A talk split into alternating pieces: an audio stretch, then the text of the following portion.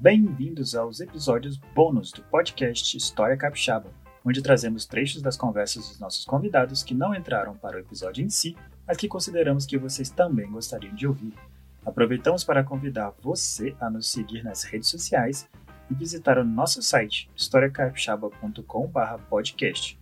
Lá você pode se inscrever em nossa newsletter e, por que não, fazer uma assinatura de uns 5, 10 ou 20 reais e apoiar o nosso trabalho. Pronto para o bônus? Vamos lá! Quem me deu aula também na Universidade para Todos foi o Roberto Martins, que hoje é até vereador de Vitória, atualmente pelo PDT, pelo Rede, desculpa. E, e ele me deu aula, e eu era apaixonado pela aula dele. Eu tinha aquela ilusão, pô, o cara sabe de tudo, parece que o cara é né, e tal. E eu quero ser um professor igual a ele, quero dar aula de cursinho, quero ser o novo Roberto Martins. Só que quando eu entrei na, na, história, na UFA, não, ele, ele não era de fantasiar, cara. Sabe como é que ele ia dar aula? Ele era, é, se dizia, marxista, olha só, ele era petista assumido, hoje ele nem é mais, ele é mais marinista e tal, ele tem altas críticas ao PT, mas na época ele era petista, e ele ia, tipo, social, tipo, camisa de botãozinho, e, e só que a aula dele era muito. É, deve, é até, até hoje ele é professor do Leonardo da Vinci e tal. A aula hum. dele é muito boa. Aquela aula assim que, tipo, e ele sem nenhuma. nenhuma extravagância daquelas coisas não era, a aula dele era boa, era pelo conteúdo, e eu falei, pô, eu quero ser esse cara, porque tipo, eu não, não me julgo engraçado, nunca fui teatral, assim.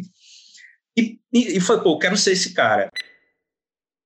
E, ah, e só voltando um pouco né, da, parada do direito, é, na época, como eu disse, era vestibular, e o direito tinha uma peculiaridade. É, tinha 80 vagas. Aqueles que passavam nas 40 primeiras vagas entravam no primeiro semestre de direito. Aqueles uhum. que passavam nas 40 segundas, nas 40 vagas restantes, entravam no segundo semestre. E a discursiva de história e direito eram as mesmas que era História e Geografia. A hum, nota que eu tirei dava para eu entrar na primeira turma de Direito.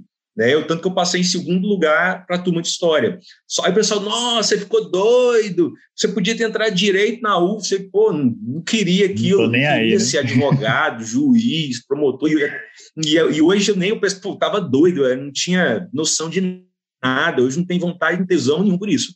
Acho legal o direito, acho importante, mas não, tem, não é minha, meu interesse hoje, né? Pois bem, apesar de não ter sido orientado pela Adriana na, no doutorado, Uhum. Uma escola que eu herdei dela é a ideia de da fonte, né? Ela é muito uma, dá uma importância muito grande para a fonte, porque sem, sem fonte não tem história, seja ela qual for a fonte, né? Seja escrita, impressa, oral, imagética, sem fonte não tem história. Nós precisamos de fontes.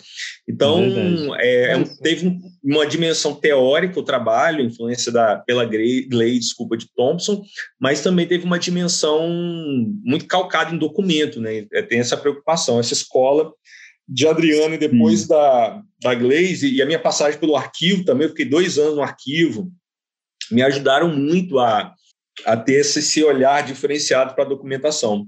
Né? Entendi. Rodrigo, achei interessante, assim, é, é, realmente essa galera que acompanha a Adriana tem um, tem um foco bem legal, assim, eu gosto bastante.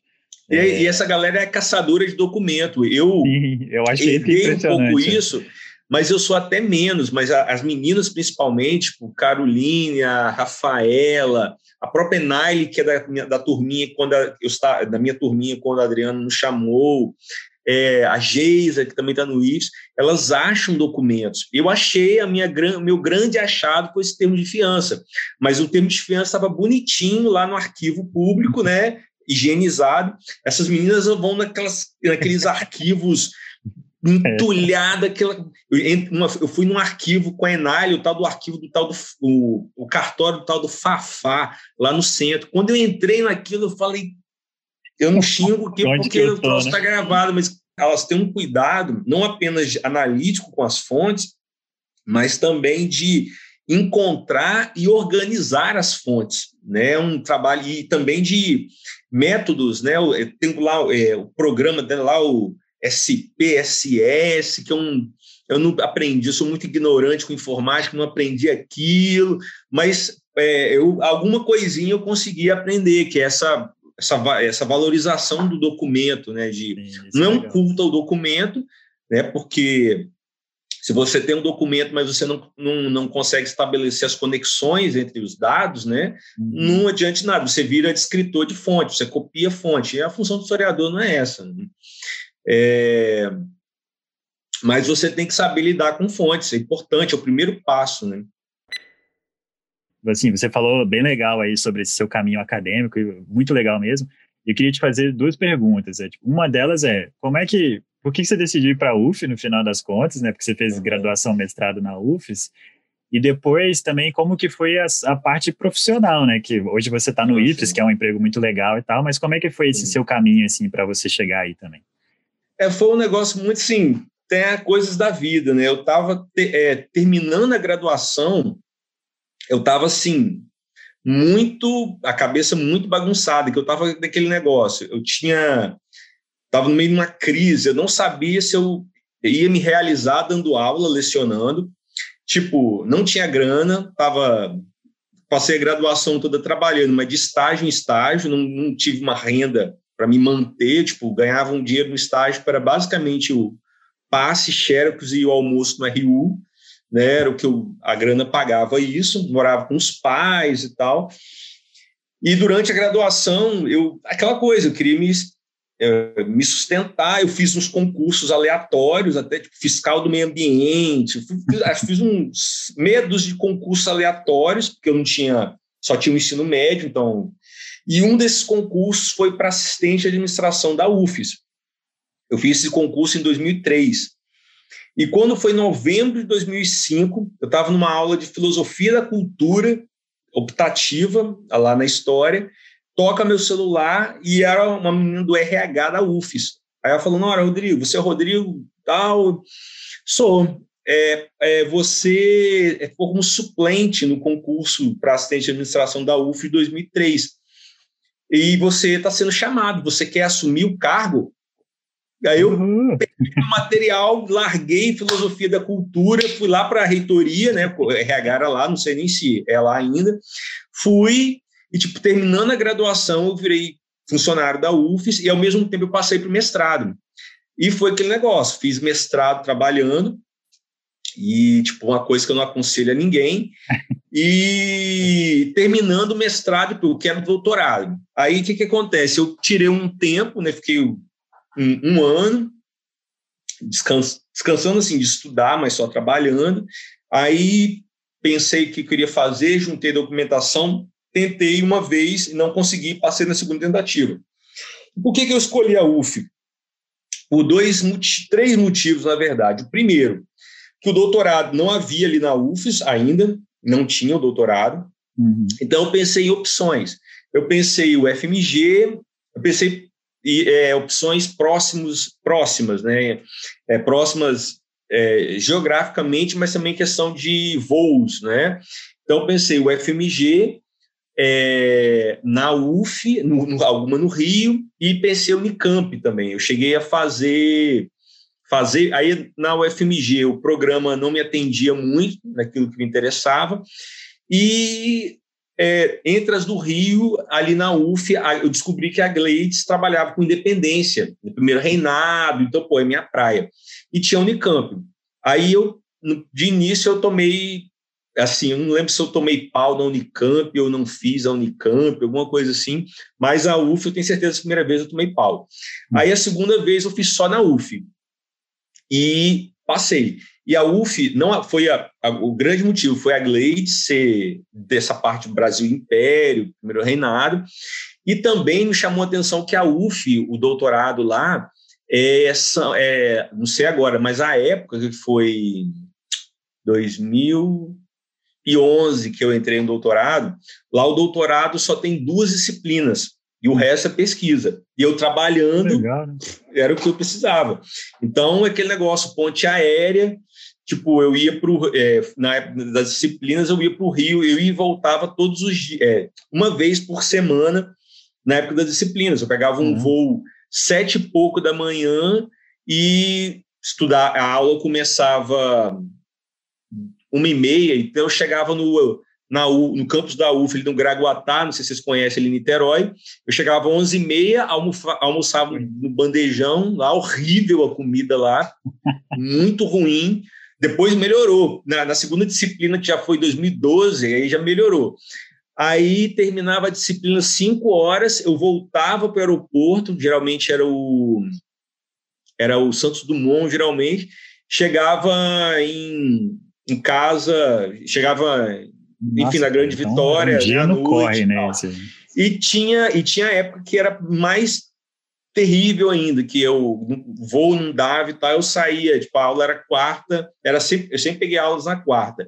Eu pegava um ônibus terça-noite, chegava de manhã, assistia a aula e tal, quando dava terça-noite, pegava um avião, o, o, ônibus, descia na rodoviária na quinta e abria o departamento de história na Nossa, quinta de manhã. Que rolê, né? cara, que rolê. É, não, é, de ônibus era terrível. E era, eu era assim, muito ignorante com esse negócio de passagem aérea. Aí minha esposa, que a época era minha namorada ainda, que me ajudar, é, começou a me ajudar com passagem aérea e que eu fui menos de ônibus, né? Aí eu comecei mais de avião, ela foi me ajudando mais e tal, porque também era e aí do avião é uma maravilha, é melhor do que você ir é. de manhã e voltava à noite descansado, tranquilo e tal. E então era isso, a UF ela é muito mais voltada para pesquisa do que a aula e tal, era mais você Legal. fazer seu projeto, escrever e defender e pronto, né? E, então, o programa, e, é um programa, sem falar que o programa, ele é ainda, imagino que ainda ele é 7, né? Nota 7 na CAPES. Então, ele é um programa é robusto, antigo, né? E com uma, uma, uma classificação muito boa. Então, isso tudo contribuiu para que eu fizesse lá. Mas eu sempre falo assim que eu, a minha vida acadêmica foi assim, eu não aproveitei muito, porque eu fiz toda ela trabalhando, assim. Eu ganhei, por um lado, porque você... O negócio tudo vale a pena quando a aula não é pequena, mas é, eu não aproveitei tanto assim, é, mas eu... Dessa vida é, acadêmica, assim, né? É, pois é, porque eu sempre tive aquela ideia, assim, de... Eu tenho um cara, que eu não me lembro quem é, que eu, perguntaram para ele qual o grande estímulo para ele trabalhar, estudar, ele, ele falava o medo de virar mendigo.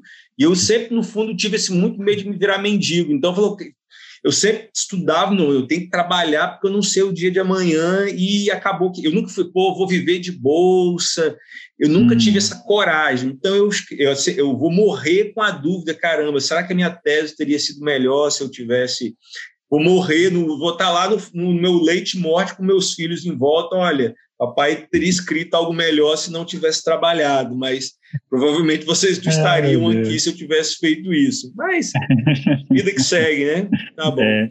E como é que foi o passo para o IFES no final das contas? Ah, foi algo engraçado porque a época do doutorado foi aquela loucura, tipo, no doutorado, além da pressão do doutorado, eu trabalhava e na época do doutorado, eu me casei com a minha então namorada, e na época do doutorado também eu perdi meu pai. E a grande vitória para mim, e indo para o Rio e tal, já estava eu estava saturado de grande vitória, ônibus, trânsito e violência e tal. Aí eu sempre falava com minha mulher, olha, eu queria ir para um lugar, é, uma cidade que fosse interiorana, mas de recursos, né? E quero vida acadêmica. Eu estou fazendo doutorado, então quero ter alguma vida, quero trabalhar lecionando para o ensino superior e, e pesquisando e tal. Isso que eu quero fazer. É, e eu sempre pensava de conseguir para um campus universitário para o interior de um grande estado, de um estado uhum. grande no sentido econômico, interior do Rio, São Paulo, é, Minas, ou até de um grande estado nordestino, como Pernambuco, é, é o próprio Ceará e tal, são estados grandes que tem cidades interessantes no interior. Eu pensava esse tipo de coisa. E tal, aí eu terminei o doutorado em defendi em março de 2015 e em junho, julho, mais ou menos, minha esposa engravidou da minha filha, minha nossa primeira filha, e saiu um eu fiz alguns fiz um concurso para teoria que era para trabalhar no campus de Campos Goitacazes da UF, é, ainda bem que não passei, que a cidade é horrível de Campos. Não sei se vocês gostam de Campos, mas Campos é horrível aquele lugar. Eu só passo de ônibus também. É muito ruim, é muito feio. Eu tenho um irmão que mora em Macaé, mas, cara, Campos é muito feio. E acho que foi, acho que foi isso que eu, eu não me lembro ter feito outro. É, você, você comentou aí, se eu não me engano, você falando que são cinco pessoas que, que tomavam as decisões no Espírito Santo, uhum. era isso? Sim. Quem que era essa elite política assim, no Espírito Santo? É, você quer nomes? Pode ser, mas assim, quem que, quem que eles representam, né? Eles faziam ah, parte sim, do eles? Eu não vou, eu não vou lembrar o nome de todos eles, né? Porque é um, né, um trabalho que eu revisito sempre. Ah, mas para você ter ideia, um deles é o Monjardim, lá do, do Solar Monjardim, né? Que ele não é o Barão de Monjardim, ele é o pai do Barão de Monjardim, né? Então, para você ter ideia. É, tem ali o, o Francisco Pinto Ribeiro, que era um dos caras que tinham maior quantidade de escravos naquele momento, uhum. e, e os outros, eu não vou lembrar o nome de, dos outros três, mas eles têm em comum que eles eram propriedade, proprietários de terras, eram homens ricos. Né? Lembrando que a gente está falando de riqueza no Espírito Santo no início do 19. Então, uhum. essa riqueza são é, quem analisa isso muito bem, a Naile, a própria Adriana, a Patrícia, riqueza no Espírito Santo na primeira metade do 19, ainda não são as grandes fazendas de café, a gente não está falando disso. São hum. sítios, são embarcações, são, na melhor das hipóteses, como por exemplo esse Pinto Ribeiro, que tem 40 cativos, é essa, é essa riqueza, nas proporções não. da província do Espírito Santo, que está ali com a sua colonização restrita ao litoral. São sítios, né? são ricos nessa proporção. Essa turma, mas eles são homens de projeção na localidade, são Sim. homens que, além de riqueza, têm cargos na igreja, um deles é padre, tem cargos na burocracia, um é tabelião, outro é juiz de órfãos, o outro está na é, capitão de milícia, eles estão na burocracia e também são homens de dinheiro, nas proporções do Espírito Santo, naquele momento. Sim. Ah, pô, muito interessante isso, né? Quer dizer, é uma elite, de fato, né, tentando meio que manter o seu comércio, assim, funcionando, né? Sim. É, o, não é, não é exatamente um babado, mas assim, eu acho os termos de fiança, eu acho legal é, quem pesquisa o Espírito Santo no início de 19 ter contato com a sua documentação, ou pela minha tese, ou indo ao arquivo. Até faço, sempre faço uma propaganda do arquivo do Espírito Santo, é, que me ajudou muito, são o professor Tiago e o Michel, que são profissionais incríveis, devo muito do meu trabalho a esses profissionais, que são, né, me ajudam até hoje no que eu preciso ali no arquivo. Se você gostou deste episódio, deixe seu comentário em nossas redes sociais, Facebook, Twitter, Instagram e YouTube. Além disso, não deixe de visitar o nosso site, historiacapixaba.com/podcast. Lá você pode se inscrever em nossa newsletter ou se tornar um assinante nos apoiando com 1, 5, 10 ou 20 reais por mês. E se você gostaria de participar do nosso podcast e compartilhar os seus conhecimentos de história capixaba, você também encontra lá um formulário de participação. Muito obrigado e até o próximo episódio.